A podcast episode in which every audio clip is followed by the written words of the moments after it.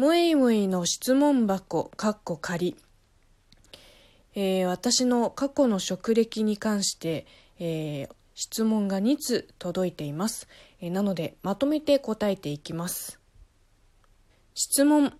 北京に5年間 OL として働いていたとおっしゃってましたが、具体的にどのような仕事をしていたのですか、えー、2通目。こんばんは。むいむいさんは社会人経験があるとのことですが、どんなお仕事をされてたんですか？もうどっかで喋ってたらごめんなさい。えー、大丈夫ですよ。はい、私の職歴ですね。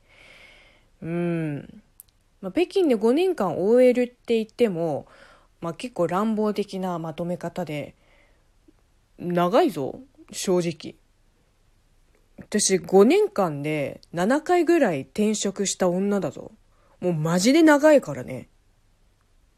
じゃあ最初の仕事からもう順を追って話していきますけれども、本当に長いからね。えー、まず、新卒で某世界的な大手 IT 企業のあの新設部署に入ったんです。で、やる仕事としては、えー、電子書籍のクオリティ検査とそのデータの管理とか、まあ、基本ルーティンワークでしたね。半年で辞めちゃって。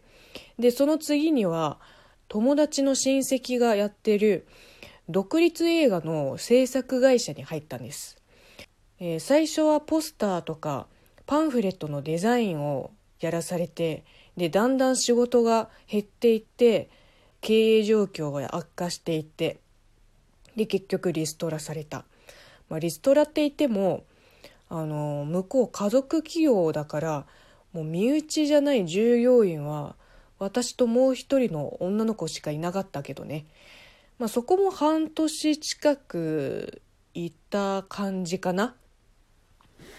でその次にあの朗読教室に入ったんです。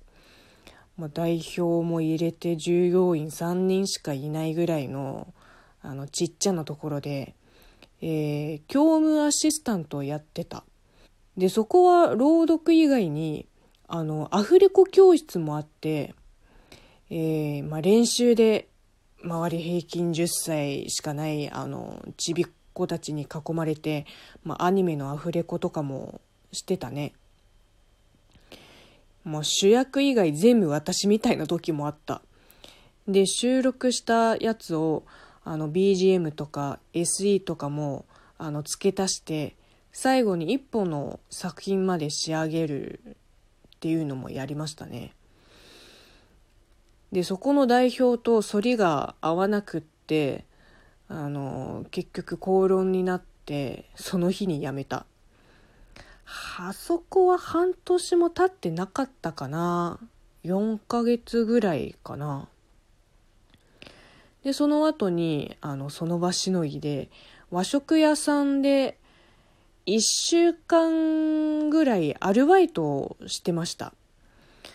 まあ、日本語ができると時給がちょっとアップするから、あの、そこにしたんですけど、で、辞めた理由は、まあそこで長くやるつもりはなかったしその次の仕事を見つけるまでの本当に食いつないでいくためのあのアルバイトだったのでで 1, 1週間やって次はまた友達の紹介でインターシップで広告会社に入った。